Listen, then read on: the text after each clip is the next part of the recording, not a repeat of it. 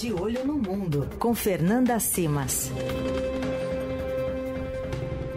Nossa conexão semanal com a Fernanda Simas para falarmos, tratarmos de assuntos do planeta. Oi, Fê, tudo bem?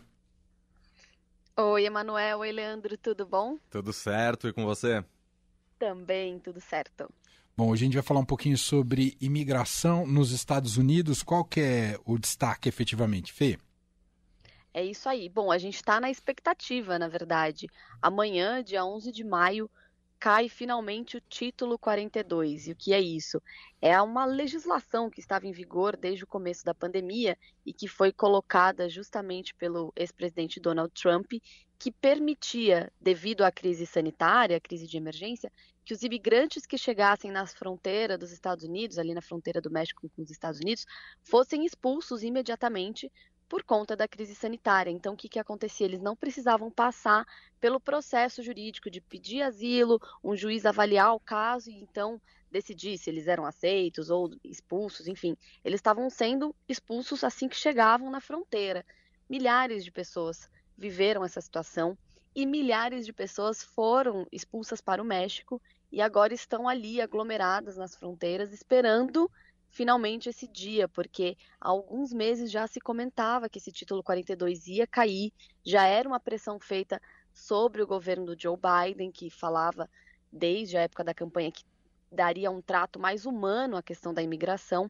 E agora, com o fim da crise né, é, mundial, assim, da decretação de emergência, não tinha mais motivo para esse título estar em vigor.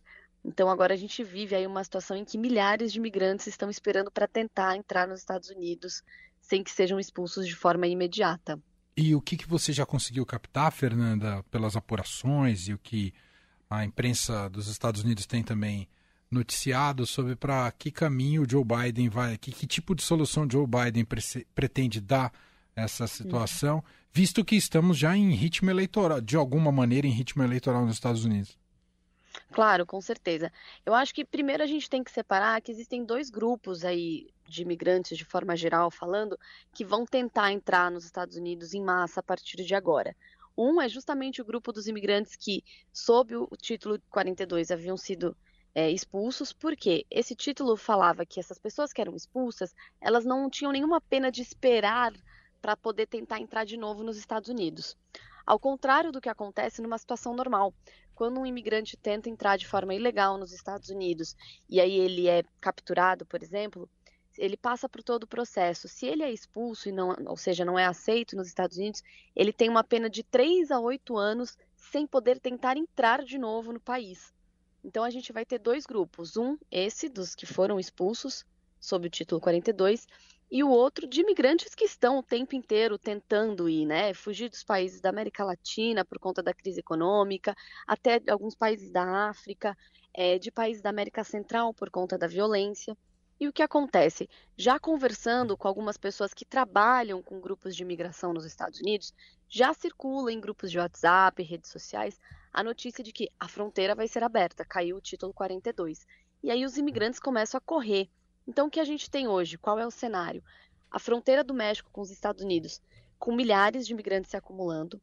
A, a, fronteira sul do México também. Imigrantes, por exemplo, na fronteira com a Guatemala, já são quase 20 mil imigrantes ali esperando para pedir uma autorização do México para poder circular até a fronteira norte e tentar cruzar para os Estados Unidos. Então, o que as pessoas explicam é preciso entender agora o que significa a decisão do Biden e, sim, por ser época eleitoral, ele não simplesmente deixou cair o título 42.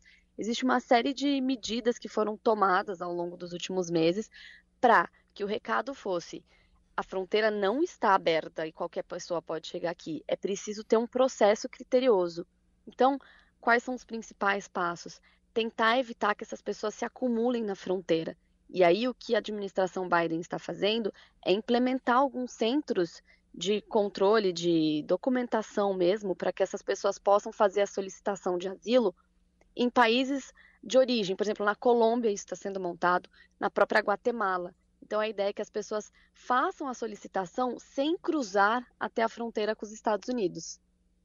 É, e é uma situação humanitária, né? É difícil. Ah, essas pessoas vão buscar, o, o básico é que elas vão buscar oportunidades nos Estados Unidos, né? Essa é a principal motivação, não é, Fê?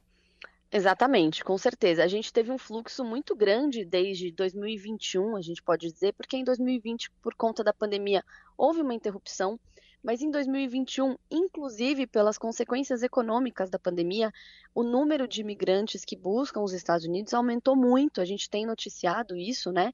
Porque as pessoas estão atrás de oportunidades. E nos Estados Unidos, a gente tem um cenário de crise de emprego, por exemplo, em que as pessoas, esses imigrantes, acabam preenchendo vagas que não são preenchidas pelos americanos lá nos Estados Unidos. Isso é uma realidade, é mostrado em números, mas óbvio, isso tem um uso eleitoral muito forte. Então, os republicanos, principalmente os políticos republicanos desses estados fronteiriços com o México, já usam essa questão para falar: os delinquentes vão voltar a entrar nos Estados Unidos, o Biden deixou a fronteira afrouxada e todo mundo vai poder entrar. E o Biden tenta combater isso com algumas declarações né, do seu governo, o secretário de Estado também falando que não é assim. Então, uma série de medidas foi tomada. Inclusive, por se tratar de uma questão humanitária, a administração Biden conversou com diversas organizações, que são as organizações que abrigam esses imigrantes em diversos pontos da fronteira, e conversou com essas organizações humanitárias também, para explicar que existem consequências de você tentar entrar ilegalmente nos Estados Unidos, que essas pessoas podem ser presas lá, elas podem ser deportadas e elas podem eventualmente entrar, mas ficar assim, tendo que responder a um processo jurídico que às vezes leva anos para uhum. sair uma resposta. Mas a gente sabe que é, o sonho de ter uma vida melhor também é muito forte, né? Então essas pessoas, principalmente por conta da ilusão que os coiotes passam, elas desprendem dinheiro de uma vida inteira para tentar uma vida melhor nos Estados Unidos. É, sem dúvida. Ah, o, o Fê, vou aproveitar que você está participando uhum. aqui com a gente que você, e a gente está falando sobre Estados Unidos. Queria só um pitaco seu sobre a situação de Donald Trump depois de que ele foi condenado agora a pagar 5 milhões. Sim, ele foi condenado né, por abuso sexual e difamação contra uma jornalista que trabalhava na L é, sem dúvida é uma condenação que pesa né, politicamente para uma possível indicação do Donald Trump a, a, candidato republicano à presidência dos Estados Unidos no ano que vem, mas é uma decisão ainda em primeira instância, ele pode recorrer, e o curioso é que durante todo esse processo os advogados dele não é, exibiram uma tese de defesa, o Donald Trump não se defendeu das acusações, eu não sei se ele acreditava que ninguém ia comprar a história da jornalista, né, como ele mesmo dizia, mas o fato é que agora cabe recurso, muito provavelmente a defesa dele vai alegar alguma coisa. É, esse pagamento só ocorre depois de todos os recursos esgotados, então por enquanto a gente só sabe que ele foi condenado em primeira instância, mas vamos ver o que, que vai acontecer com esse recurso. Agora, é, é uma decisão também em esfera civil, né? Infelizmente, criminalmente, o crime teria prescrito já, mas justamente pela questão do Me Too nos Estados Unidos, foi permitido que processos civis, cíveis fossem abertos nesses casos.